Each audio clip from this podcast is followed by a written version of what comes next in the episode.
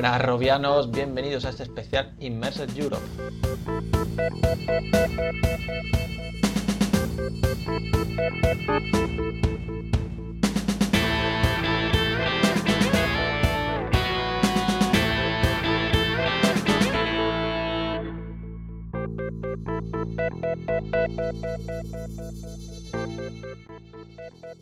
Iniciamos ya el programa de hoy que como bien sabéis se trata de un especial, un especial de la pasada Immersed Europe que se celebró aquí en Murcia en los días 3 y 4 de septiembre donde el día 4 pues hubo una exhibición al público donde bueno pudimos conocer a bastantes robianos, nos lo pasamos muy bien y nada, en estos días 3 y 4 pues hubo una serie de conferencias y a su vez también en la exhibición se pudieron probar dispositivos como HTC Vive, Gear VR, DK2 y bueno, Castar también de realidad aumentada. Y como sigue siendo habitual en estos especiales, pues no contaremos con la parte de noticias, ya volverán pronto. Y para la charla de hoy contaremos con Juan Barambones, CEO de Rectangular Studios, que pudo estar allí y dar incluso una charla sobre Project Tango, y también con Jan Erka, que bueno, trabaja en realidad virtual, es Technical Producer de Disco VR y nos contará pues también su experiencia de, haber asistido a este evento. Y mucho más que no dará tiempo en este programa y que iremos sacando otras partes donde pues os contaremos toda la experiencia con HTC Vive, la experiencia con el resto de stand, de Inmedia Studio, de Studio Future, Droiders y otras grandes compañías que hubo en este evento, que hay que decir que fue un gran éxito. Antes de ser animadora 3D, Paula era solo Paula. Antes de ser ingeniero de software, Sergio era solo Sergio. Antes de ser diseñadora de videojuegos, Candela era solo Candela. ¿Y tú, en qué quieres transformarte? UTAD, el centro universitario que transforma tu talento.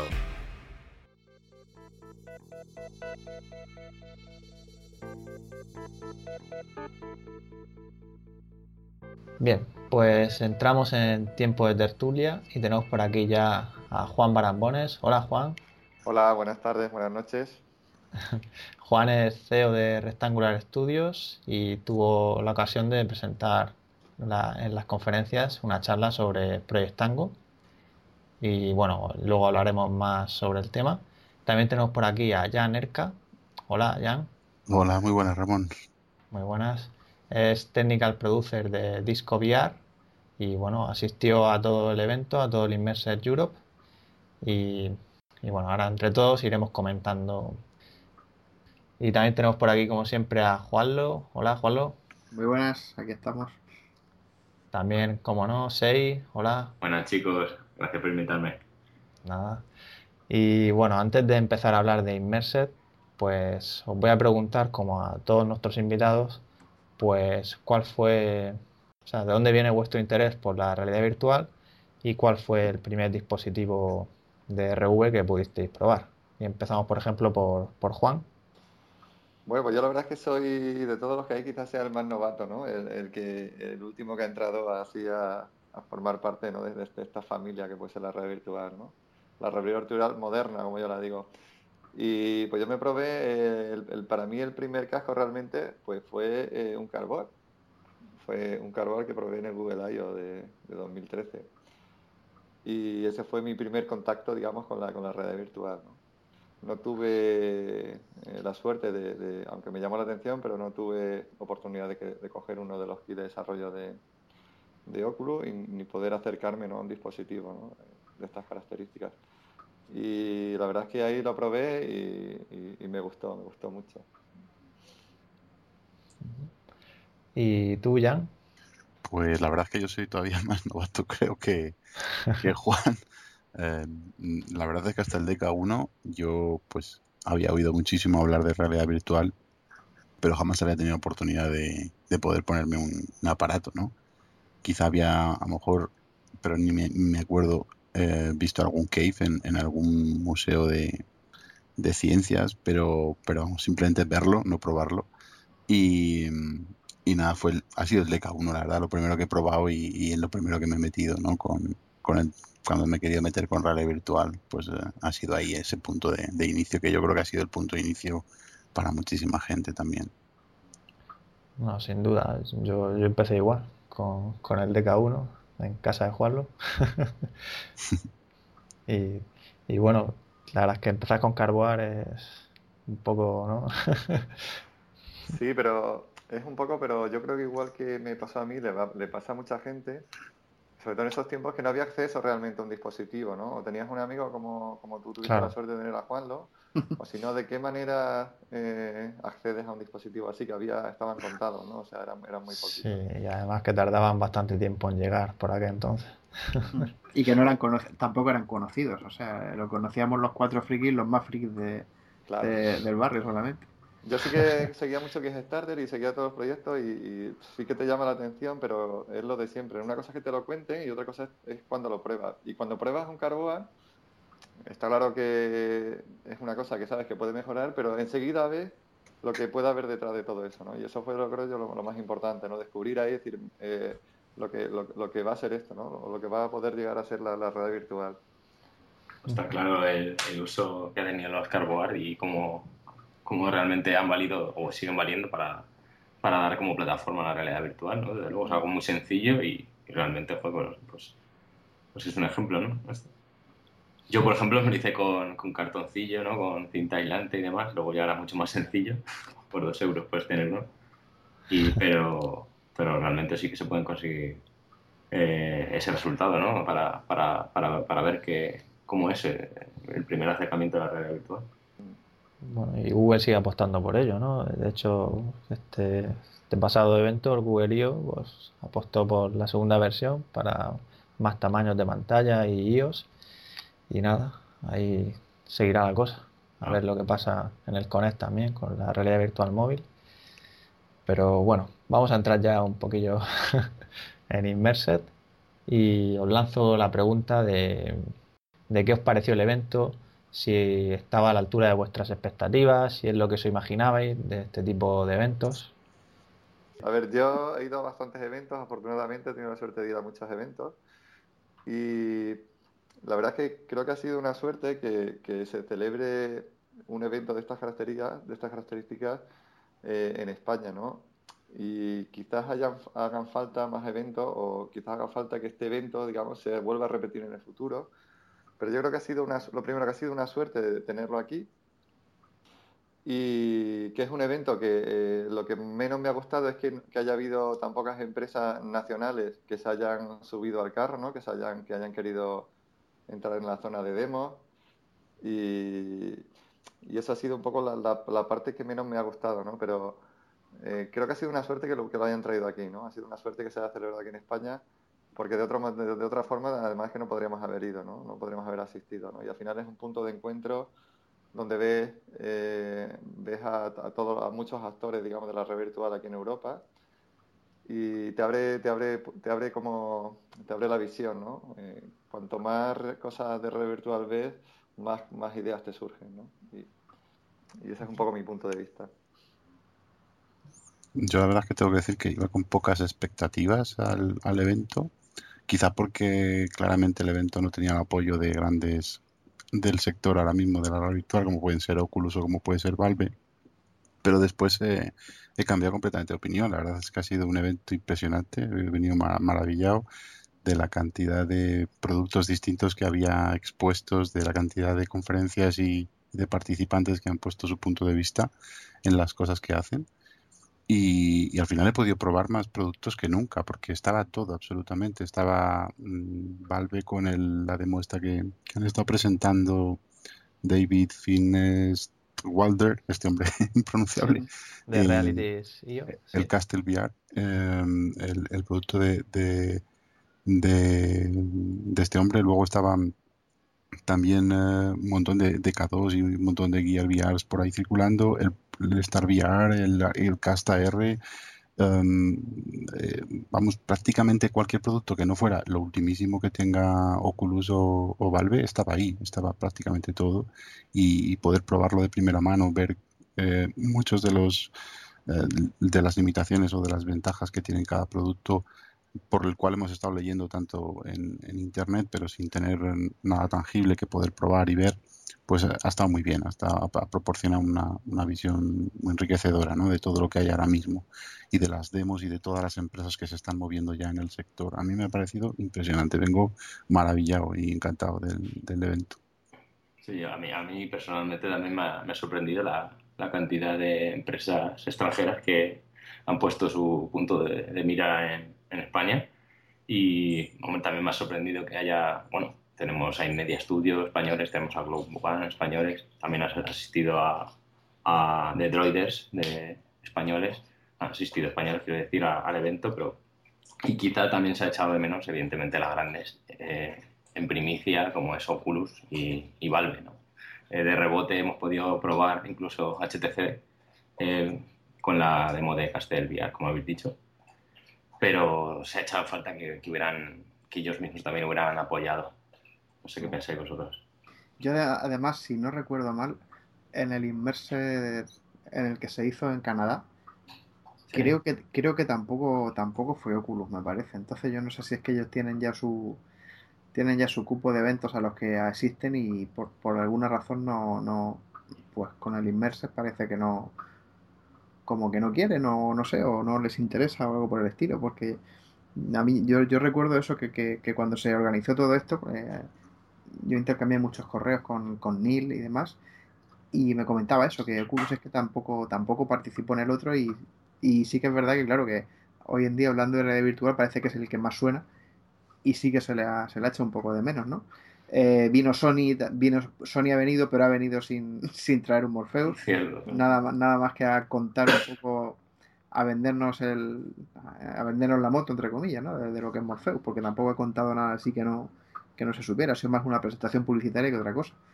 Y en el caso de HTC, pues igual, o sea, en el caso de Valve HTC hemos tenido la suerte de, de, contar con, con, esta demo gracias a, a Realities, Realities IO, que, que, ha venido con su, con su Vive, pero si no hubiera sido por eso, pues tampoco lo habríamos tenido. Entonces, quizás esa es la parte que, que, que, habría que intentar mejorar un poco de cara, de cara a, futuro, a futuros eventos similares que espero que tengamos la suerte de que se vuelvan a hacer aquí en Murcia, porque como dice Juan, pues es un privilegio, la verdad, tenerla, aunque no hayan estado los, los, digamos, los actores más, los que más están en boca de todos, pero los que han venido hemos tenido aquí gente y empresas de, de muchísimo nivel y, y ha sido un privilegio, la verdad, poder, poder tenerlos aquí, asistir a, a las conferencias, a las presentaciones y sobre todo probar productos, ¿no? O sea, ¿quién nos iba a decir a nosotros que íbamos a probar el, el el Star VR con sus 210 grados de fog aquí en Murcia. O sea, es que se lo dices a alguien hace un tiempo y dices, calla loco, ¿no? O sea, es algo, era, era impensable. Y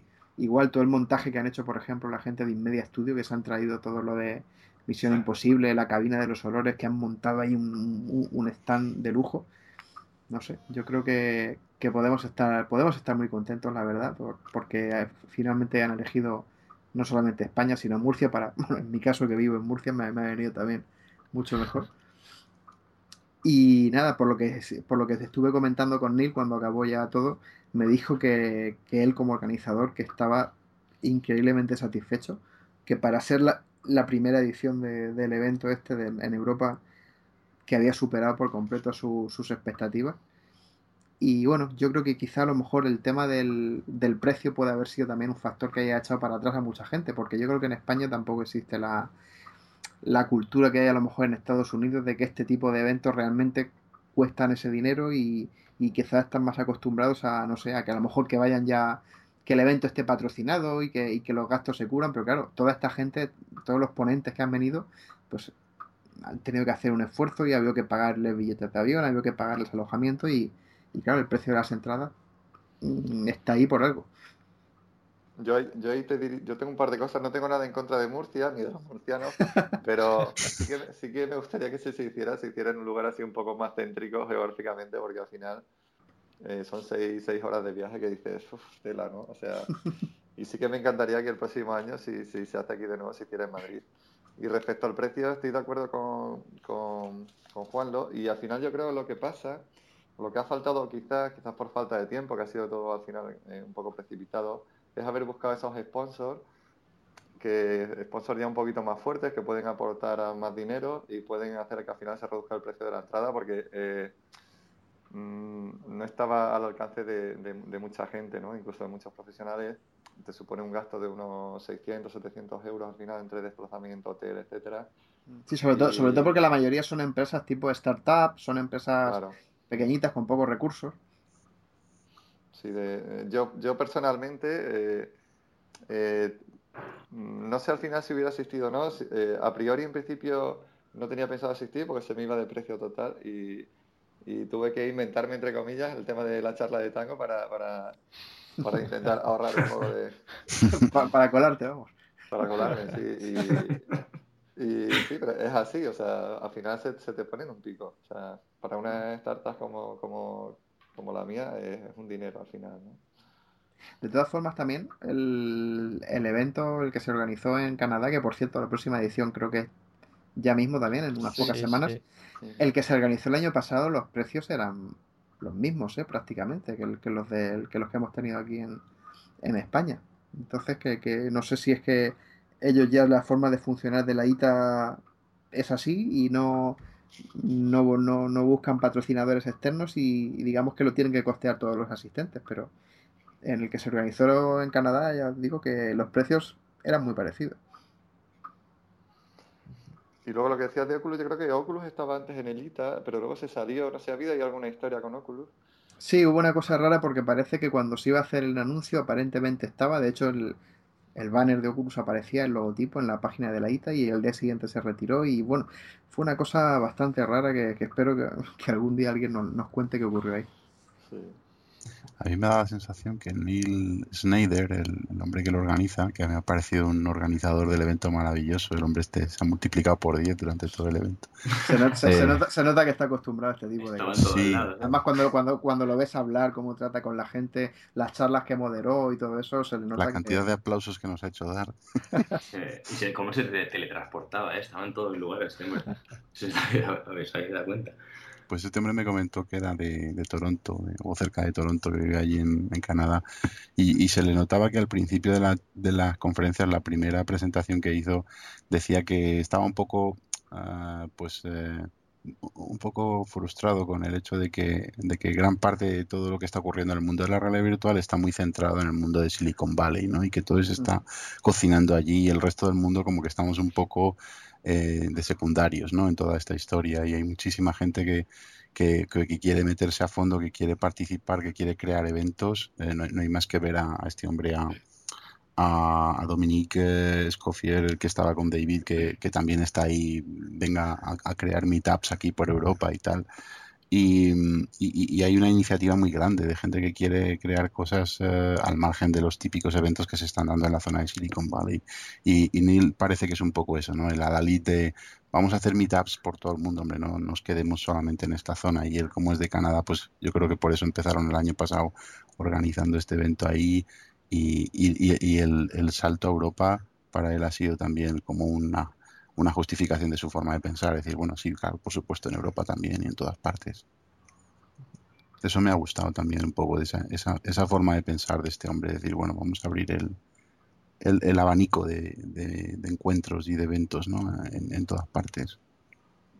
Sí, porque está claro que todo siempre, ¿verdad? Todo ocurre siempre en las, parece que en los mismos sitios, en las mismas zonas. Y los eventos internacionales más grandes son, pues, que si el CES en Las Vegas, que si el de 3 en San Francisco, que los, todos los que hay, los eh, VR, SVVR, que también son todos por, por, la zona de Silicon Valley. San José y por ahí. Todo está organizado siempre por ahí y la verdad es que sí que es digno de aplauso, ¿no? Tanto que pedía una, una, aplausos para todo el mundo y él se los merece más que nadie por, por, por lo que ha hecho. Sí, porque además lo ha elegido él, ¿no? Esa, la decisión de que sean Murcias es de Neil Schneider, ¿no? O sea, simplemente porque él ha querido y ya está. ¿no? Sí, no, sí por, y, y, por Immersion Umbrella, claro que él ah, tiene. Ah, bueno, él, él, tiene también muy, muy buenas relaciones con, con, con Manuel de Immersion Umbrella y pues entre, entre unos y otros, pues pues todo, hemos ido tirando, tirando. Cuando vino aquí, pues también me llamaron a mí para que fuera a hablar con él y les contara un poco de el panorama de la realidad virtual española. Y entre todos, pues pues la verdad es que más o menos lo hemos convencido. Pero sí, yo estoy seguro de que si no hubiera sido por, por Immersion Brelia, el evento no, no se habría llevado a cabo aquí. Y lo de Murcia, pues también está bien que sea un sitio diferente, no, no todo en Madrid, ¿no? no si yo no tengo nada en contra, pero Ya, ya, ya, puestos a, ya puestos a descentralizar la realidad virtual, pues descentralicemos la de todo. Efectivamente, tenéis que venir a la playa, además son buenas fechas. ¿Sabes lo que pasa? Que yo me, me quejo un poco porque luego también hay muchos eventos en Barcelona y ahí se hace que no voy, o sea, ahí ya es imposible. Y lo de Madrid está lejos también, pero te da como menos pereza, ¿no? En tres horas estás ahí, dos horas y media o tres estás y, y cuesta menos. Pero vamos, que si tuviera que decidir entre que no se hiciera y que se hiciera en Murcia, pues vámonos a Murcia otra vez. Lo que tiene que poner es el ave a Murcia y ya está. También verdad. llegará, llegará. Claro.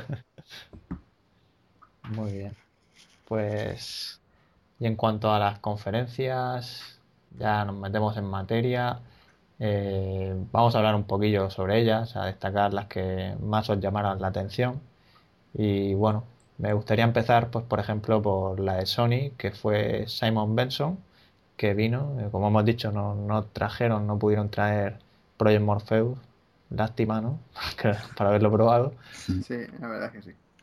Pero bueno, Bueno, el Contando- estará en la Game Week, ¿eh? Creo que lo van a traer a la Sí, Game sí, Week. sí. La Madrid Gate Week, y la Paris Gate Week. Sí, pero en la Murcia Game Week no, no ha venido.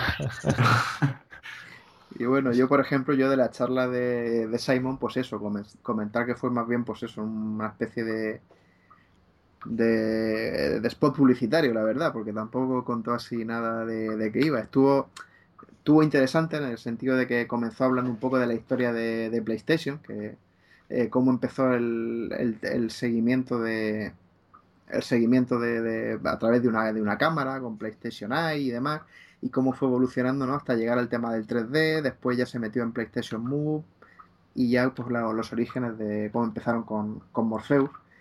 Y nada, de Morpheus pues tampoco han comentado nada que no supiéramos ya. La fecha de lanzamiento, los objetivos de Morpheus, Quizá los ejemplos estos que pusieron a mí me llamó bastante la atención, o por lo menos este me, eh, me da algo de confianza, ¿no?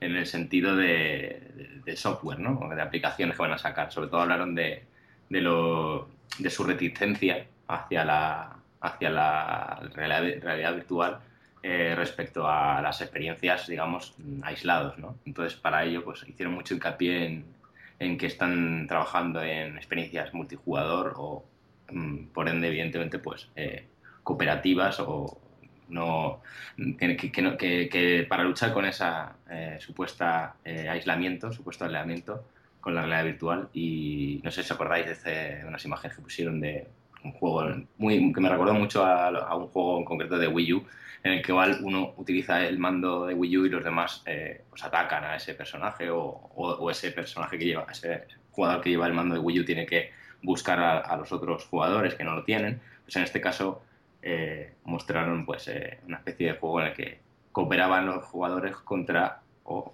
eh, contra este otro jugador que sí llevaba el Morpheus puesto. Sí, que le, sí, lo de la pantalla social, que le llamaban. Ajá. Me parece que tenía diversas opciones para lo típico que estamos acostumbrados, los que tenemos de K2, ¿no? De ver el mirror en el monitor o bien utilizarlo para convertirlo en una pantalla social y que pueda haber varios jugadores mirando la pantalla o la tele y el que lleva el Morpheus puesto pues haga otra cosa.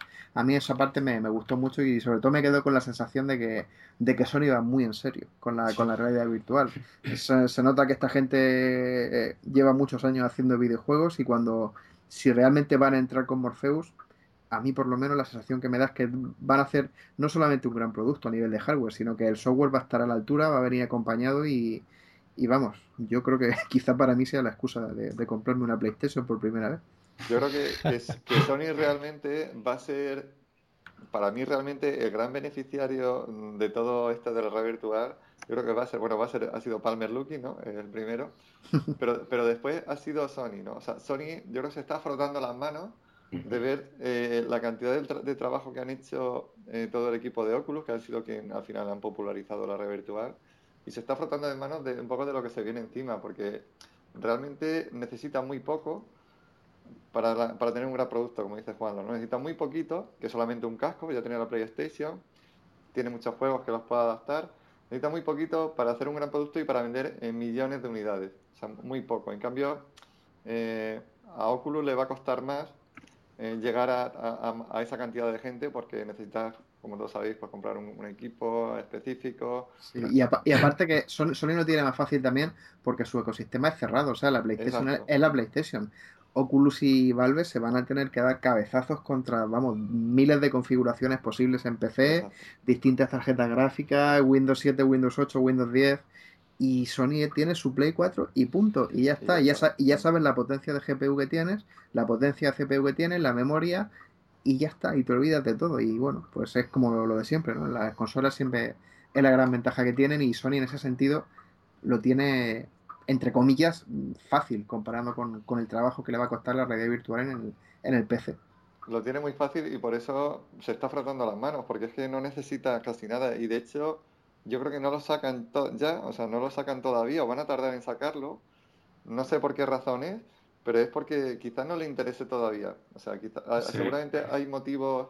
Yo creo que probablemente por motivos de software principalmente, de tener más software preparado, porque sí, estoy de acuerdo con eso, seguro. Eh, el hardware. Eh, pero también quizás crear más expectación o esperar a. Si te das cuenta, que quien hace toda la publicidad sobre la red virtual, quien, quien da porque saca una cosa nueva, porque es siempre Oculus. O sea, Oculus es quien va, a popularizar, digamos, la red virtual, pero yo creo que luego va a ser Sony el gran beneficiario, ¿no? Porque solo le va a costar decir, eh, que yo también tengo aquí algo para red virtual y es muy barato. Sí, no, y que hay muchas PlayStation ya en los hogares de muchas personas ya.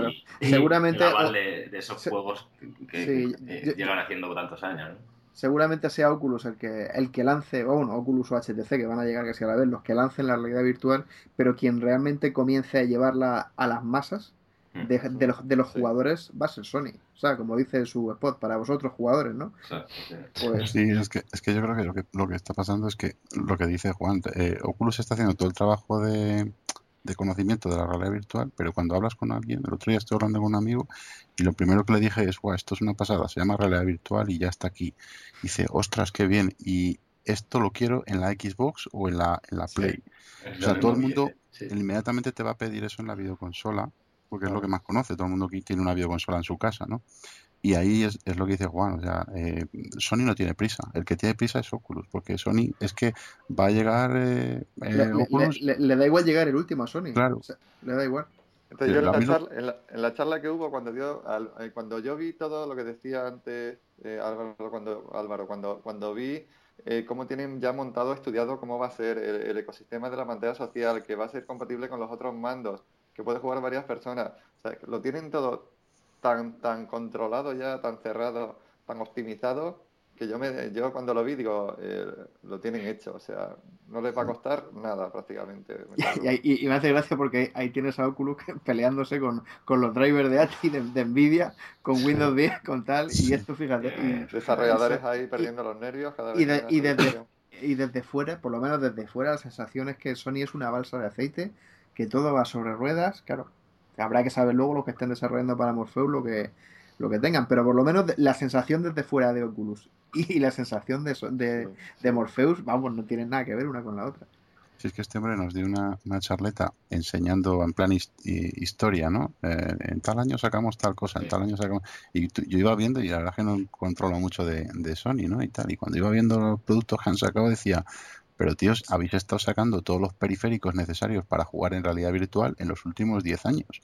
Porque tienen el PlayStation Move, tienen la cámara esta con dos cámaras que sacaron hace un par de años, tienen sensores de todo tipo ya en, las gafas puestas, o sea, es que lo tienen todo, lo tienen ya todo hecho, solo necesitaban el casco. Con la primera versión de, de Morpheus, ¿no? digamos que llevaba el Move, llevaba eh, bueno, el, visor y, y prácticamente, bueno, el, el Move nos llamó mucho la atención al probarlo, pues, pues por la integración, ¿no? De tipo de control ya el año pasado, cuando ahora mismo lo que se está haciendo, ¿no? Pues, claro, yo, el año pasado, en, 2014, vi, probé el Morpheus allí en, en, San Francisco, en un hackathon que había, y ya tenía las maracas, ¿no? Las típicas maracas. Claro. Ya, ya. tenía los deberes hechos. Claro, nosotros lo probamos también en la Gamescom el año pasado y lo probamos directamente con, con los controladores de movimiento, efectivamente. Y ahí estaba, y por aquel entonces, pues fíjate, lo que se podía probar de, de Oculus no tiene nada que ver con. Oculus estaba, seguía con el, con el mando de la Xbox. Sí, quitando el Hydra es el único que tenía. Bueno, es, claro, y el Hydra no es el único que tenía todo de Oculus tampoco. Seguía y sigue prácticamente. Claro. Pero bueno, yo aquí es que es como todo, ¿no? O sea, los que siempre les gusta el PC, pues apostarán por Oculus o HTC y los que son más de consolas, pues irán a las consolas, pero también por el tema de que, como bien sabemos, pues en PC tendremos más libertad de, de tirarle más, o sea, de, de más calidad, ¿no? Por la potencia, ¿no? Sí, eh, y experiencias tipo tipo Elite Dangerous o Star Citizen, bueno, sobre todo Star Citizen, que la verdad es que no, no lo veo en una Play 4, ni, ni de coña. No caben los discos, no, el disco duro. Y sobre todo otro tipo de cosas que no se van a poder eh, ver en Morpheus, como por ejemplo el porno, ¿no? Que también habla mucha gente. también, también, que va a ser uno, uno de los grandes impulsores de la, de la realidad virtual. Al final me veo que la gente va a tener, el que tenga una Play tendrá el Morpheus, pero luego aparte también tendrá su, su, su casco, su HTC o su, o su Oculus para, para ahí, el resto de Ahí cosas. más casi tirarán más los, los dispositivos móviles para ese tipo de cosas, Ah, creo yo. mira, Sí, sí, es verdad. Y aquí una cosa curiosa lo que has comentado tú antes, Ramón, de que eso, ¿no? De que comentabas del que ha sido siempre de PC o de consola. Y aquí yo creo que se puede, puede haber una, una nueva, una nueva raza, entre comillas, de los que digamos, por lo menos yo me, inclu- yo me voy a incluir ahí, que va a ser los que somos de realidad virtual. Y entonces voy a tener PC y voy a tener consola y, y los voy a tener todos. O sea, y, y- y tendré experiencias en uno y en otro y jugaré a todo y probaré de todo. Yo como dice Juanlo, puede ser eh, lo que me haga a mí comprar una PlayStation, eh, puede ser el casco del Morpheus. Sí, sí, porque yo, yo, No, de- no, claro. yo, yo de otra forma es que no, no, no me la planteo. O sea, yo no, no me interesa una, una... y Ya hice la prueba, me compré en su momento la, la 360, la Xbox, la tuve unos meses hasta que se me salieron de las luces rojas y bueno, ahí, ya- ahí, ahí quedó y, y no la eché de menos. O sea, de hecho es que apenas la usaba y por eso no entiendo ni siquiera que, que se me quemara si, si la usé muy poco, pero... Y, Estaban y- y no me, no me llamó la, no me llamó la atención, se rompió, no la eché de menos, y, pero ahora, por ejemplo, si me voy a poder probar experiencias de realidad virtual que van a ser exclusivas de Sony, pues me gusta tanto la realidad virtual que, que, pues nada, pues venga, pues una Play 4, ¿por qué no? claro. Y luego Gear VR y todo lo que venga. Y, y todo lo que venga, efectivamente. Hasta que el bolsillo aguante. Sí, sí.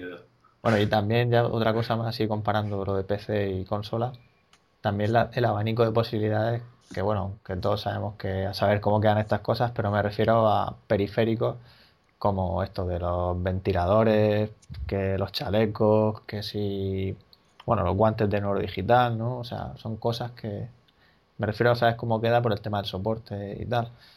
Pero son Pues- cosas que a priori en PlayStation, pues de momento no. Sí, o- y, y- y, por ejemplo, y, y- y algo tan sencillo como un mando, un, unos joystick J para, para manejar un simulador. Que eso, bueno, en volantes sí hay para juegos de coche, pero para los que nos gustan los juegos de naves y demás, pues te- no, hay, no hay nada. Entonces, son cosas que las tienes que buscar en PC también, si te va un poco el tema de la simulación un Claro. poquito más en serio. Y, y bueno, volviendo a las conferencias, aparte de, de Sony, pues también estuvo por allí Crytek, concretamente era Fran Beats de Crytek, y estuvo hablando sobre la, la demo de Dinosaur Island. Y bueno, ¿qué, qué nos podéis contar de, de esta, de esta charla? Pues la presentación de, del CryEngine estuvo. fue también un poco así. No tanto como, como Morpheus, no tan publicitaria, pero bueno, sí, también la idea era un poco vendernos el motor, ¿no? Nos estuvo comentando pues que ya CryEngine está por fin claramente volcado en realidad virtual, que yo no sé si ha sido. No sé si ha sido el último ¿no? en, en empezar, pero desde luego el último en llegar sí que ha sido. Porque Unity y Epic Games con un Real Engine llevan desde el principio. Y CryEngine, pues parece que no sé si lo estaban preparando a nivel interno o qué, pero han sido los últimos en llegar y, y FranBit pues nos ha comentado que ahora sí que están ya claramente comprometidos con la realidad virtual, que el motor lo están preparando para que esté optimizado, para que aproveche la digamos los, los SDK de, de AMD y Nvidia para, acceder a, los dispositivos de realidad virtual con muy baja latencia, todas las, las características técnicas. Y nada, y nos comentó pues eso, lo de la, el origen de, la, de las demos de, de los dinosaurios, ¿no? De la primera que hicieron en su momento y la segunda parte que fue la que la que finalmente se va a convertir en el, en el juego que, que va a sacar Crytek, que ¿os acordáis alguno cómo se llama? Que se me ha ido de la cabeza. De Robinson de Journey. Robinson, Efectivamente. efectivamente, Robinson. No, la verdad es que estuvo interesante lo, que comentó porque mm, dio un poco de pistas de la cantidad de gente que está ahí currando en, en las demos. Sacó los nombres de todo, me pareció leer unos 30 nombres o así para una sola demo, la verdad es que es impresionante. Mm, tienen mucha gente, o sea, tienen un departamento entero solo para realidad virtual, efectivamente. Mm. el problema que veo a este motor es que es como muy cerrado, ¿no? O sea, eh, quiero decir, eh, ¿quién va a decidir, qué desarrollador va a decidir, por qué un desarrollador, mejor dicho, va a decidir utilizar este motor y no utilizar en una primera acción Unity, ¿no? Y luego quizás... Sí, eh, un Real, por ejemplo, efectivamente. A mí, a mí de entrada, hombre, yo estoy, estoy fuera del mundo este del desarrollo y tal, pero yo si me, si me lo preguntas, si me hacen esa misma pregunta que me has hecho tú, viéndolo desde fuera, prácticamente diría que quien elija Crytek probablemente sea porque ya conoce Crytek. Porque de entrada, yo las otras dos opciones de Unity y Unreal, yo las veo más atractivas. Me llaman más la atención, sobre todo porque tienes una versión gratuita con la que puedes hacer ya prácticamente de todo y, Crytek no, ofrece eso. Entonces, a mí, si me, si me preguntaran una razón para, elegir, para elegir Crytek, sería porque ya lo conozco. Yo, yo los he estado manejando un poquito todos los motores y pienso que cada uno de ellos es tiene una utilidad dependiendo del tipo de proyecto que vayas a hacer. Unity yo creo que es súper interesante para, para gente que quiere hacer algo muy deprisa para, hacer proyectos súper rápido, aunque la calidad no sea lo fundamental. ¿no? Eh, un Real está un poco a caballo, eh, hace productos de calidad, pero no le puedes pedir a lo mejor peras, a, porque, porque a, lo mejor un proyecto muy, muy grande, eh, pues a lo mejor un Real te va a hacer sufrir, ¿no? porque no es un, no es un motor pensado para hacer grandes videojuegos, a lo mejor, aunque sí se hacen normalmente, pero pues, ahí los estudios meten muchísimo código al, al propio motor en sí. Y, en el sentido, y en, y en, y en, el caso de CryEngine, yo veo como, eh, como si Crytek estuviera siempre tratando de poner el listón, ¿no? El listón de dónde está lo, el tope de gama de los gráficos, ¿no? Como, como pasaba con los juegos Crisis que eran, mm, como los llaman, para hacer pruebas de benchmarks, ¿no? Para hacer pruebas de, de a ver qué pepino aguanta este juego, ¿no? y, y yo creo que la realidad virtual para ellos me da la sensación de que ha sido. Es que le veía nervioso a este hombre, al, Fran, le veía como, como, como un niño que le hubieran regalado algo y dice: Oh, realidad virtual, estoy que no quepo en mí, porque ahora voy a poder quemar tarjetas. Más intensamente que nunca. gráficamente tenía pinta de quemar tarjetas, sí, de lo que nos mostraron. Ahora sí. Creo que quieren hacer eso, una especie de, nuevo hito, ¿no? De nuevo. Uh, motor, bueno, pues pensado eso para, para enormes exigencias ya de, de, tipo gráfico, pero esta vez en realidad virtual.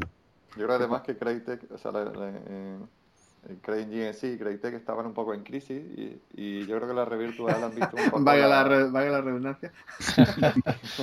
estaban en crisis. Estaban en crisis y la revirtual eh, también la ha pasado un poquito eh, también a Unity. ¿eh? La revirtual yo creo que ha les ha dado un impulso, ¿no? Les, les ha dado un aire fresco con el que poder otra vez coger una bocanada de aire y decir, vamos a ver si con la red virtual nos conseguimos poner otra vez ahí en primera línea. Hombre, Crytek ha tenido también la suerte de llevarse al mayor fichaje de todos los fichajes, que es al amigo Chris Robert con Star Citizen. Que quizá eso, la, compañía Crytek, ya, bueno, ya sabéis que hubo noticia de que lo estuvo pasando realmente mal, estuvo al borde de, de la quiebra, o eso es lo que, lo que se comenta, y probablemente el acuerdo con, con, con, Chris Robert haya sido una de las cosas que, les haya también ayudado a mantener un poco la cabeza fuera del agua y ahora realmente sí que parece que, van a remontar, ¿no? Lanzando también el, Robinson Journey y, demás. Y, y, por cierto, para nuestros oyentes que no lo sepan, eh, también, porque más que nada porque lo, comentó Frank Biz aquí en, la, en estuvieron a punto de traer un, un Oculus Rift Crescent Bay para, para, enseñar la demo de, los dinosaurios, pero al final pues no pudieron y, nos quedamos todos con las ganas. Ya. es lo que iba a decir al final. Eso hubiera sido la, la guinda ya. Sí, porque la verdad es que la demo de los dinosaurios, poder probarla aquí habría sido un verdadero puntazo. De hecho, es que pusieron la demo prácticamente, bueno, entera en, el cine proyectada y porque dijo, bueno, no, puedo, no puedo traer, no sé qué pero... Sí, y la vimos en la proyectada en la pantalla y nos quedamos con las ganas todos. Claro, que tenía una pintaza increíble, pero claro. Digo yo, en un... se podía traer un CV1. Claro, digo yo, en un DK2 no, no la podía haber puesto tampoco. Se ve que, no, que, en el Dega 2 probablemente pierde mucho y no quieren enseñarla en, en dispositivos inferiores. Esos cascos ya decados han quedado viejos. Pobrecillo. Y en cuanto a otro motor, como hablabais, de Unreal, también estuvo Epic, concretamente fue Golding. Y bueno, Juan lo también ha contado en un artículo cómo fue, pero bueno, para los oyentes, cuenta de nuevo Juanlo en qué consistió. A, mí su charla me gustó mucho porque al final también iba a lo mismo, ¿no? Iba a venderte el motor y demás, pero sí que contó un montón de cosas del futuro del motor. O sea, pero el caso de Crytek parece que no, que no, no dio datos concretos ni cifras concretas, sino que nos contó lo maravilloso que era. Y en cambio en Unreal sí que eh, se centró en, darnos detalles sobre los planes de futuro para 2016, que para mí desde luego lo, que más me llamó la atención es el, cambio en el, en el, en el subsistema de, audio de, de, Unreal Engine, ¿no? que, que, es una de las cosas que en realidad virtual parece que el audio siempre es el gran olvidado y, para mí personalmente, que yo soy un gran fan de un sonido de calidad en los juegos desde siempre, siempre he tenido equipos de altavoces envolventes, tarjetas de sonido las he tenido yo creo que todas, incluso las tarjetas estas tan raras, las Aureal Vortex 2 tuve una también y, y yo lo echaba de menos, ¿no? El tema, el tema de, que de, darle importancia al sonido, la importancia que, se merece.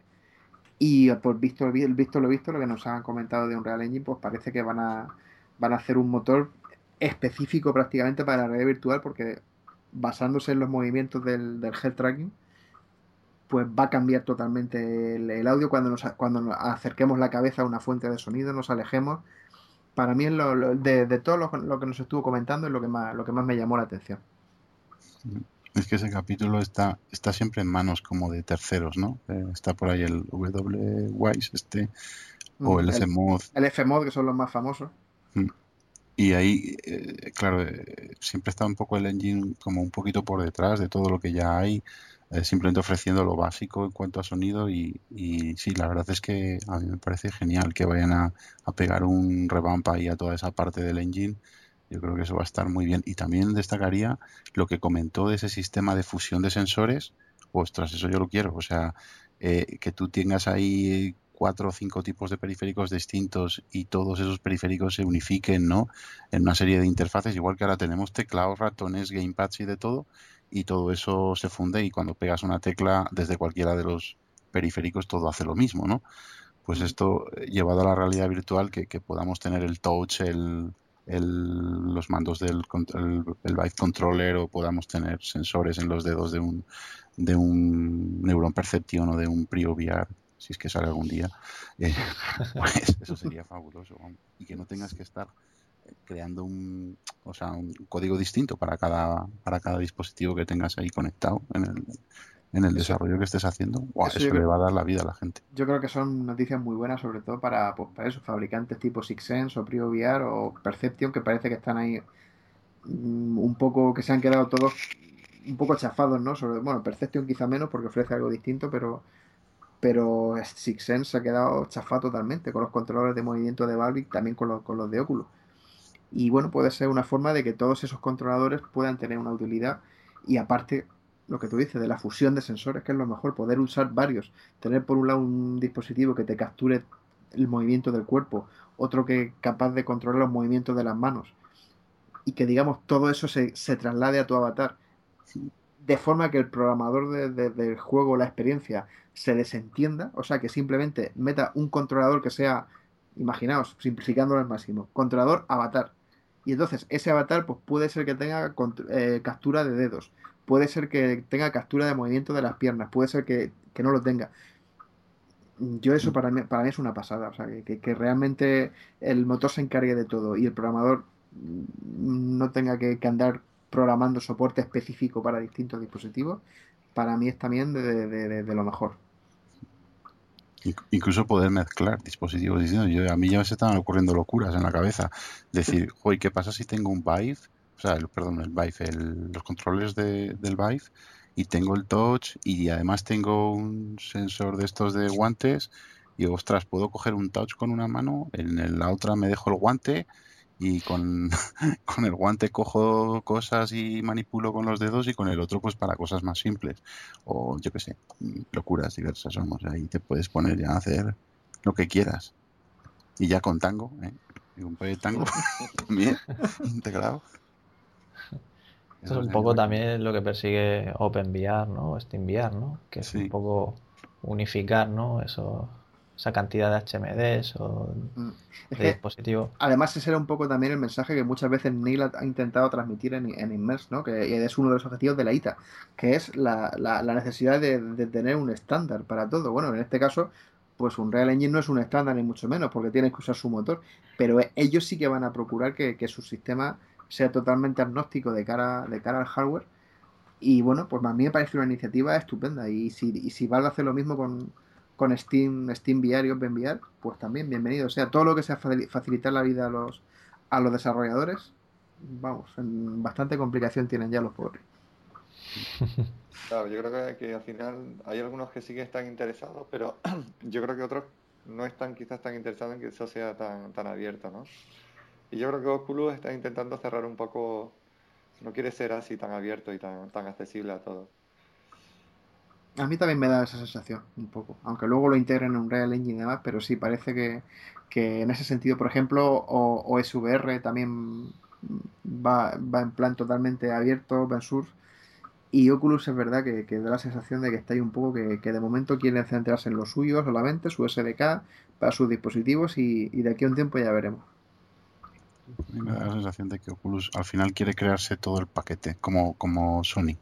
Es que les veo, les veo como hermanos de Sony. Esto es lo que les pasa a Oculus, es que yo creo que quieren sus guantes, sus dispositivos de, tipo touch o sus sensores. o Hasta finalmente yo creo que harán una videoconsola antes o después, una especie de máquina como, como ya está haciendo Valve, porque Valve ya tiene unos dispositivos que podríamos llamar consolas un poco. Pues van un poco a eso, a cerrar un poco todo el, el paquete, la plataforma entera, ¿no? Para, porque ellos yo creo que son muy ambiciosos en este sentido de la realidad virtual, pero hasta, hasta tope, o sea, y cosas ápticas y movimiento y lo que les venga, ¿no? No, no creo que se quieran quedar simplemente en vender gafas o unos par de mandos. Yo les, saldremos de dudas seguramente a finales de, mes con la conferencia, la conferencia de Michael Abras, que seguramente cuente alguna cosa de las que están ahí haciendo en secreto en ese laboratorio que tienen en Seattle. Para mí me da la sensación de que quieren hacer, quieren hacer muchas cosas, no solamente una, una pequeña parte ¿no? del pastel de, la realidad virtual. Falta todavía el proyecto Pebbles, si os acordáis. Le preguntamos incluso a, a Palmer y no dijo nada, evidentemente. Pero claro, ahí sería súper interesante separar eh, los controles, en este caso touch, con, con pebbles, ¿no? De manera que esos touch se convertirían en objetos que podríamos coger y a la, y a la, y a la hora de cogerlos, pues tendríamos otro tipo de, acciones que si tenemos la mano sin, sin ningún controller, ¿no? Digamos que seguiría nuestros movimientos. Quién sabe todo lo que van a hacer, ¿no? Pero sí, que... que... podría llegar un momento en el que la consola que usase eh, la consola que hablaba gente fuera la de, la de Microsoft, que llegaran a hacer un sistema como el que tiene Sony ahora mismo, como el que hará Sony, vamos. Yo lo que pienso es que van a sacar un móvil, esto sí iremos a hablar. Más allá no sé, pero pienso que a lo mejor sacan un teléfono móvil o algo así. Pues yo creo que lo de la consola no es una locura, ¿no? Porque, vale, el Sony, la Play 4, sabemos que es algo mejor, pero bueno, dentro de, su, de sus características de Xbox One, yo creo que también podría hacer algo, ¿no? Lo único que una, una, una, nueva consola, ¿no? La Xbox, la 2 o la... Hombre, si sacan una nueva ya sería específica, ¿no? claro, claro. Sí, sería... Pero con lo que hay ahora es lo que dijeron. Hacer streaming ahí en tu cine virtual y poner tus juegos ahí en pantalla grande, pero bueno. Que... no sé. Yo en el móvil lo digo por lo que, por lo que dijo John Carman que si vamos a comprar un móvil que se espera si la gente. Claro, pero eso, es Gear VR ya más bien. Bueno, es Gear VR, efectivamente. A ver en qué queda la cosa. Que no se preocupe, Karma, que yo creo que después del palazo que nos han metido con el Note 4, nadie tiene ganas de comprar otro ahora. sí, menuda tela. Veremos a ver. Yo es que contaba con que esa nueva versión, ya que habéis sacado el tema, pues valdría los teléfonos que ya tengamos, ¿no? Ya sea Note 4 o S6, que acaba de salir hace nada. Como aquel que dice. Sí, parece que era lo lógico, ¿no? Decir, bueno, pues ahora sacan el, el gear que hay ahora es la Innovators Edition, como llaman ellos, y que luego habría una versión comercial que simplemente conectaríamos nuestro teléfono y ya está. Pero ya después de todo lo que ha pasado y sobre todo que el, el, Note 5, por ejemplo, mm, no nadie ha dicho ni una palabra de, de, de, si funciona o no funciona con, con un guía VR de los actuales. Claro, pero pensad que todo lo que sacan, eh, además te lo ponen bien claro, es versión de desarrollo, o sea... Claro. sabes, sabes lo que te arriesgas, ¿no? O sea, dice, bueno, esta versión de desarrollo y dentro de un mes te puedes sacar otra cosa. Dice, que ¿quieres, ser, ¿quieres ser innovador? Pues tú mismo. Claro. sí, sí. Claro, toma, quieres innovar, toma, 199 euros. Sí, sí, además que es así. Y saben, saben que, no sé, es decir, se lo compran así un poco los más frikis, lo quieren estar, pero realmente van a un mercado de, desarrollo, no van a un mercado de consumo todavía, ¿no? Y... no lo comentábamos, yo esperaba para esa versión nueva pues una mejor economía, no sé, ciertas características pues como se puede esperar de un producto comercial. Por ejemplo, si miras el CV1 y lo comparas con el Decador, ¿no? Pues se ve que es un producto comercial, ¿no? A primera vista. No sé lo que me esperaba, pero no esperaba que fueran a hacer algo así, la verdad. Pero bueno, ya. Algo así, que algo así que todavía no sabemos lo que es. Exactamente lo que quiero decir. Pero bueno, sí, parece, que... parece, que, todos tenemos ya una idea de que, de que va a haber ahí un cambio grande respecto a lo que, a lo, que esperábamos. Claro, es que también se hablaba de, unos modelos de, de, Samsung, de otros teléfonos específicos que podrían ser para realidad virtual, aparte de, de los Note y tal. A saber lo que. Es que eso, lo mismo es otro teléfono nuevo y, y, otro, y otra carcasa, ¿no? No sé. teléfono con mochila. Sí, hombre, no tendría sentido que anunciasen un teléfono para la misma carcasa. Quiero decir, yo creo que sacarán una cosa eh, novedosa en, los dos sentidos, ¿no? Es decir, vamos a sacar este teléfono con esta carcasa y eso va a ser el estándar un poco que tengamos en, los próximos en los próximos meses o años para red virtual móvil. Mm y se hincharán a vender teléfonos y carcasas. Pero bueno, pronto, pronto saldremos de, dudas. Y bueno, también hubo otras charlas interesantes, como la de Antonio Víctor García de Zacato, que nos habló sobre los vídeos, vídeos inmersivos. Y bueno, ¿qué, os pareció esta charla? Bueno, fue interesante por el tema de, bueno, sobre todo porque eh, soltó una solución ¿no? a la hora de, del cine 360 en estereoscópico, que hasta ahora pues es bastante complicado, ¿no? nos comentó y demás. Y si recordáis, bueno, pues hizo una, una especie de tutorial, ¿no? De cómo recrear ese cine 360. Sí, porque además lo, hizo en directo, digamos. O sea, todo, todo lo que estaba haciendo, el tío montó el vídeo y lo, y, lo hizo todo en directo y al final funcionaba. Sí, sí, sí. Era una página web, además, ¿no? Estaba tirando una Mm, parecía una página web. Donde, bueno, tenía sus archivos ahí de, imagen, tenía, digamos, todas las fotografías del entorno ya capturadas, pero el software se encargaba de coser esas, esas imágenes y luego, pues, eh, el vídeo lo, lo, editaba en Photoshop. Eso me llamó mucho la atención a mí. en Photoshop eh, CS3 además. Con Photoshop. sí, sí, con Photoshop. Eh, digamos que aislaba los, fotogramas, eh, todo el, contorno de la imagen que, no, que no, no, tenía movimiento. En este caso era, pues eso, eh, dos personajes estaban hablando a cámara, con lo cual hacía esa, dejaba ese fondo de, de, de, base y procesaba los fotogramas de, la imagen con, con el recorte que le había hecho previamente, ¿no? Para no, eh, distorsionar eh, esa, esa, esa, imagen que se iba a duplicar con la, con la de los fotogramas. Encima, no sé si me explico muy bien, pero... A mí, a mí eh, me pareció muy interesante, pero lo veía como muy manual, ¿no? Todo muy... Mm. lo, lo, ideal sería hacer eso de alguna manera un poco más automática o crear algún software que realmente te capte o te procese, digamos, en estereoscópico donde hay acción realmente y no te procese todo lo que hay alrededor, porque al final si tienes que renderizar... No, pero eh, vamos, es aislar el fondo, digamos que tendríamos el background fijo y luego pues todos los elementos que se vayan a mover en escena, incluso podríamos tener, por lo que entendí yo, podríamos tener más capas y más capas, incluso eh, eh, editarlo con una imagen, con una imagen no real, ¿no? O un 3D encima de, que hemos visto también, por ejemplo, la, aplicación de, Parque Jurásico de Guía VR es un modelo 3D integrado en, en un, en un, eh, en un escenario 360 de imagen real. Me este imagino que es- también que, que en parte sería por la, o sea, que todo fuera tan manual es porque realmente nos lo ofreció como una solución también de bajo coste, claro, con- simplemente con, Sí, además el, la- con, la con un par de es- cámaras normales, que, que ese es el mérito, claro, hace- hacerlo, hacerlo así. Por eso también lleva tanto, tanto trabajo. Lo recortaba a grosso modo, digamos, que tampoco recortaba cada fotograma en el, que, en el que el personaje se movía, en este caso el que estaba hablando, como digo, a cámara, no lo, no, no lo recortaba con mucho cuidado, que digamos, simplemente una, una goma de borrar con eh, vale, difusa, ¿no? digamos, y, y ahí mismo lo hizo, ¿no? digamos, lo, lo vimos todos. Y por eso digo que en ese caso pues era, para, a, mi, a mi modo de ver, más interesante que, que, que- que otras, eh, que otras eh, charlas que a lo mejor sí iban a hablar más de su libro, ¿no? digamos. Por eso, por te digo que lo interesante ahí, lo que me parecía muy interesante es de qué manera se podría sacar alguna especie de software que tú solamente con dos cámaras, poniéndolo así en estereoscópico, te pudiera generar ya un entorno 3D de todo tu alrededor, ¿no?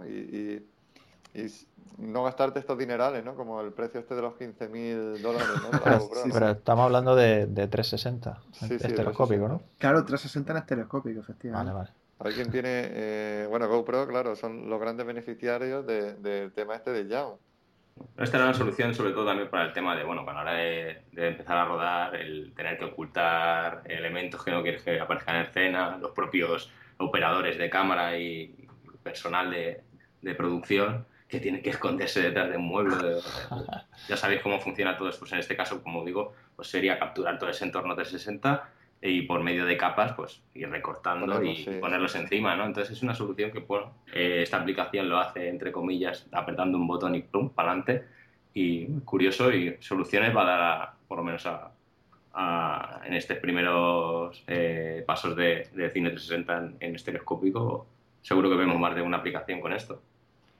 Además es que muchos, muchas de las otras soluciones, como lo que estaba comentando Juan de, de Google, parece que apuestan más porque el proceso que es costosísimo, por lo visto, de hacer este stitching de imágenes en, en el vídeo se haga en un servidor, porque me parece que Google lo que va a montar después es una infraestructura loca y de servidores para que la gente procese eso en la nube o algo así y tú no te tengas que estar preocupando de nada más que de darle al botón de disparar y luego eso se, se junte, ¿no?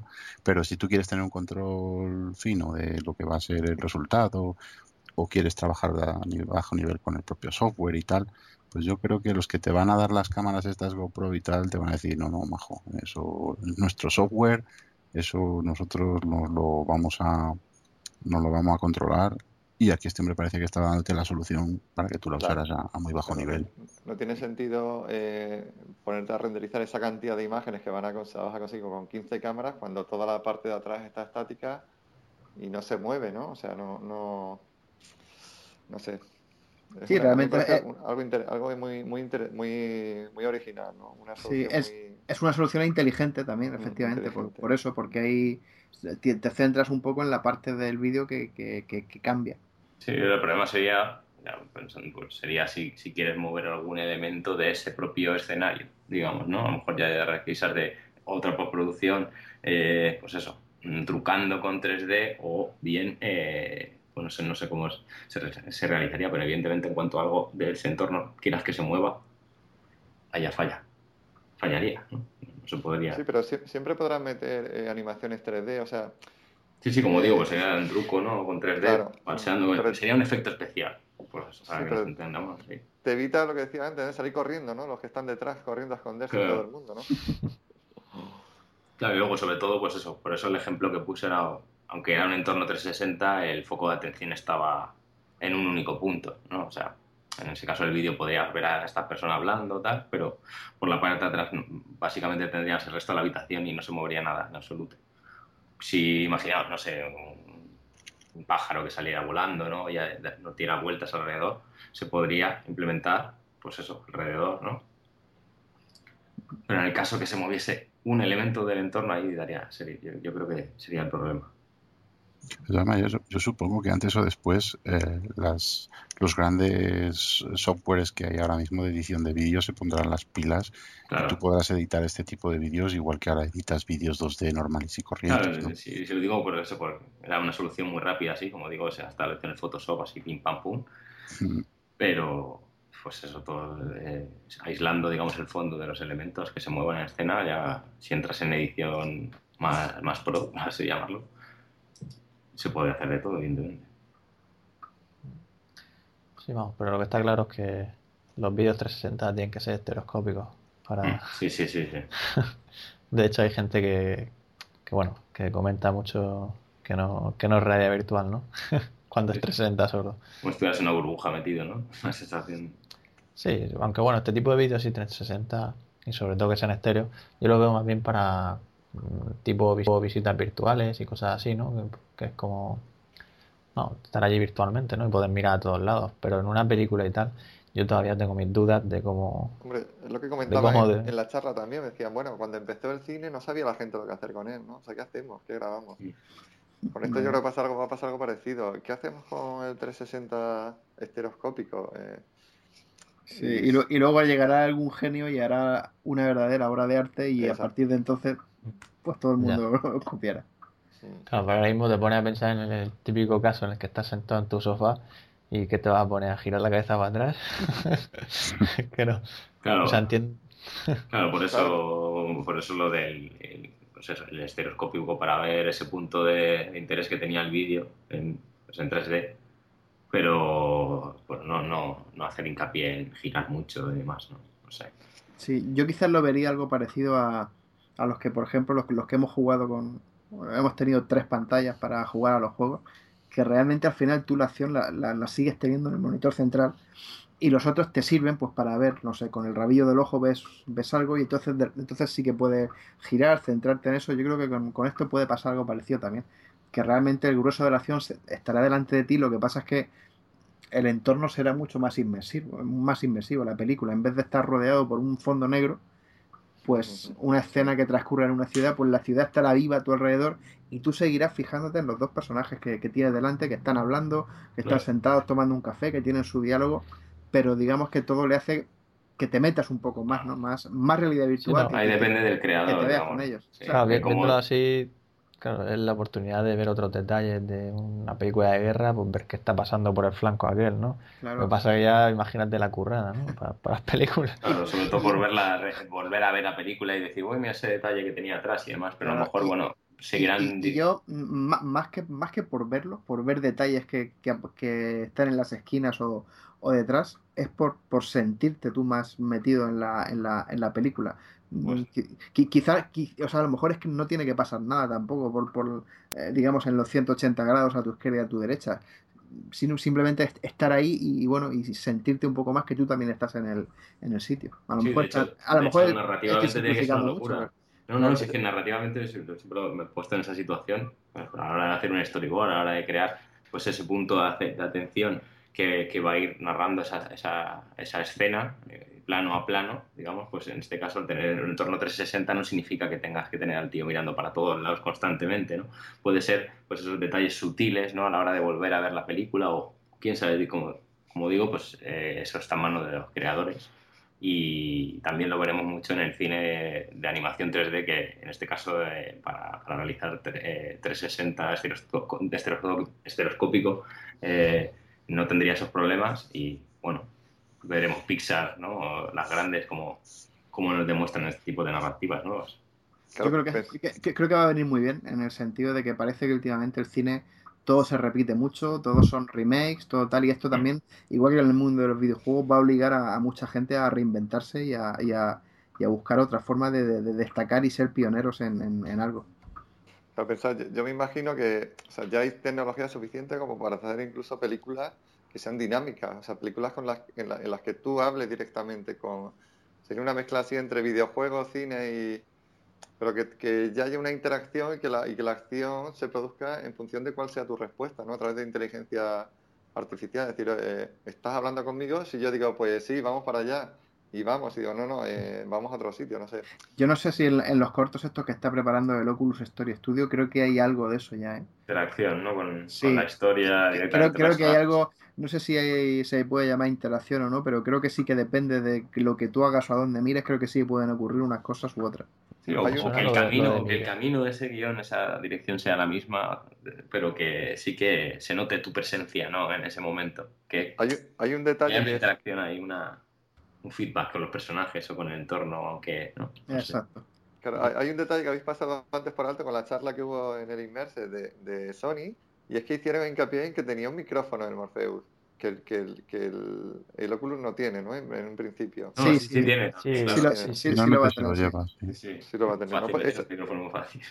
Eso, es, eso es muy importante, ¿no? El tema de la voz, realmente yo creo que va a ser uno de los eh, inputs muy a tener en cuenta dentro de toda la red virtual. O sea, se pueden hacer muchísimas cosas hoy en día ya con la voz. Hmm. Como controlar en Elite Dangerous.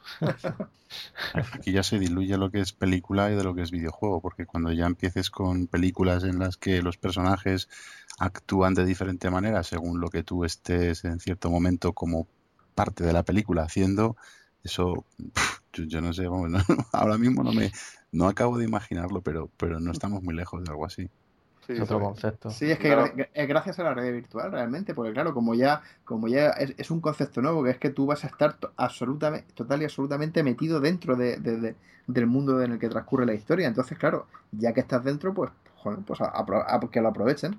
que te pueden poner en medio de los personajes, te pueden poner colgar una lámpara mirando hacia abajo, te pueden poner debajo de un mueble, o sea, las situaciones en las que te van a, a colocar literalmente, ¿no? Y te, van a, inducir en esas situaciones, ya, ya no solamente, no, no solo queda relevado, relegado al color, a la iluminación, a la composición de la escena, sino a, un todo, ¿no? y sobre todo el hecho de que, de que puedas, por ejemplo, por ejemplo usar eh, tu voz, usar el micrófono que llevarán estos dispositivos puede hacer cambiar incluso la historia. O sea, tú vas a poder ordenar a un personaje y decir, agáchate, ¿no? No, sí, el lío que va a tener el guionista va a ser... es que si, puedes, si puedes hablar con los personajes de la película y que, por ejemplo, te pregunten y dependiendo de la respuesta el guion pueda cambiar, madre mía.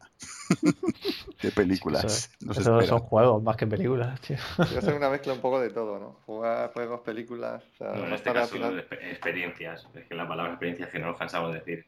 Es que es lo que como no sabemos por dónde va, pues... pensad que en unos años eh, yo creo que no se podrá distinguir realmente a un personaje de hecho de verdad que a uno hecho por ordenador. O sea, se habrá depurado tanto la técnica, habrá tanta tecnología ya y sea tan perfecto el render y todo que, que dirás, es que no sé si es de verdad o es de o es, o es... No sé si es real o virtual. Claro, entonces un personaje virtual tiene muchas ventajas también. La verdad es que se, se aproximan unos tiempos muy interesantes. Eso me recuerda a lo de Morpheus, esto, el lo de los de Tekken, ¿no? El proyecto este de las... Ah, que era algo de Summer Lesson o algo así, que interactuabas con avatares y... Sí, lo, lo, me acuerdo de lo que lo publicamos en la web, sí. Sí, sí, no puede ser un, tipo así, similar a lo que estoy hablando, ¿no? Estás ahí con un avatar y interaccionas con él. Sí. Bueno, que imaginaos que ya está, aparte unas cámaras internas en los visores que sepan qué expresiones estamos realizando en ese momento para que esos avatares, imaginaos en el Skyrim, ¿no? Que te dice, me han tirado una flecha en la pierna y tú le miras así con cara y dices, bueno, ya no te lo vuelvo a decir más. que se, y se vaya, ¿no? eso no está tan lejos con, con este de, que te traquea los ojos, ¿no? Claro, o sea, es que todo esto, implementar un casco, ¿no? Con Proyectango incluido, con un montón de cosas. pues todo eso la, que se nos avecina es tremendo. Son solo en, especulaciones. En, estos casos lo que a uno le gustaría es tener 20 años menos. tampoco hace falta que sea el FOU. O sea, el Oculus sabe, pues sabe, dónde miras, vamos, básicamente. No el punto exacto, pero... Hmm. Claro, pues me refería a que, no sé, se pudiera, pues eso, captar, pues igual que Kinect, nuestras expresiones o, ¿no? Y en, y en función de esas expresiones los avatares pues también eh, eso seguro que se está haciendo si no es llegará llegará. Ahora mismo hay muchísimo I más D ahí metido. Muy bien pues algo más que queráis comentar de, de las conferencias que así que recordarais Básicamente son las más, las más interesantes y sobre todo pues eso, el, comienzo de todas estas, ¿no? Y su introducción a la realidad virtual, que era un poco repetitiva en este caso, pero, igualmente interesante, ¿no? Muy bien, pues yo creo que vamos a dejar ya el programa por aquí. Haremos otra parte donde ya hablaremos de pues, todas las experiencias que pudimos probar, HTC Vive, que Juan Barambone nos cuente sobre Project Tango, cómo llegó a sus manos el dispositivo, cómo fue todo. Cómo funciona. Exactamente, porque es un poco... Ah, es que es curioso de ver, ¿eh? En, directo. Impresiona, yo no, no, pude hacer la demo por problemas técnicos. Eh, la próxima vez que me llame no me fiaré de lo que me digan y llevaré mis propios sistemas. Pero sí que se abre un mundo de posibilidades, ¿no? Para, para el tema red virtual y para, y para muchas cosas. Y, bueno, lo que decía, también hablaremos de Star VR y todo tipo de. Vamos, todo lo que probamos, cómo fue la, esa parte de, cuando llegó el público allí a probar los dispositivos. Que bueno, desde aquí saludar a todos los robianos que, pudimos conocer en persona, que, que nos lo pasamos muy bien. Y, nada. Bueno, y solamente hacer un último apunte y realmente yo cuando la sensación que tuve cuando fui es que es como si toda la gente que fue al evento eh, fuera como una familia, ¿no? O sea, sentía como muy arropado, era, eh, no sé, fue, yo me, encontré muy bien, muy cómodo y, con muchas ganas de que se vuelva a repetir un evento así. incluso en Murcia. correcto, correcto. Y desde aquí dar las gracias a, David y a Dominic porque fue un gran momento, si os acordáis, cuando nos quedamos allí prácticamente solos, probando probando la de Big Showdown. Sí, la verdad es que hicimos muy buenas amigas con ellos y son, la verdad es que son unos chicos geniales. No se querían ir, ¿eh? Nos tuvo que echar el, el bedel de, la universidad. Y la, paliza que se han pegado para, para, venir a Murcia, que han venido en coche desde Alemania, o sea, es que es tremendo. Sí, sí, yo, yo hice lo mismo, pero al revés. la, la, otra vez con la Gamescom. Sí, ha sido eso, maravilloso el tema, eh, el poder hablar de, esto 48 horas seguidas, es una terapia básicamente. y estoy de acuerdo con, Juan también. He de decir que me lo he pasado genial, vamos. sí, sí, lo hemos pasado como, como niños. bueno, y, yo, poder tener la oportunidad de conocer a, casi todo el equipo de Radio Virtual, eso no tiene precio, lógicamente. sí, ir allí a su, a su madriguera, ¿no? Para, para... Al final no, no, somos tan malos como parece. sois reales, no sois virtuales, por fin lo sabemos. Sí, de, de, de momento somos reales. Pues nada, pues muchas gracias Jan y muchas gracias Juan. Gracias a vosotros, todo, todo un honor poder aquí estar en, uno de vuestros pues sí, porque ya sabéis que tendremos una segunda parte del Rockcast y ya veremos si no una tercera.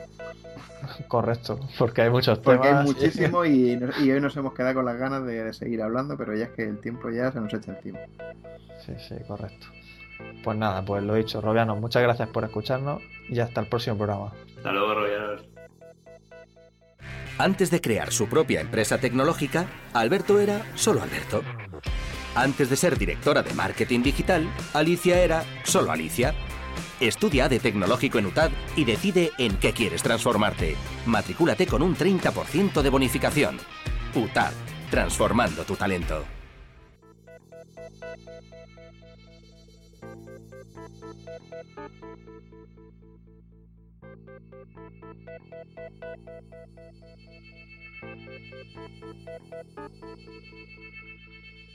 Thank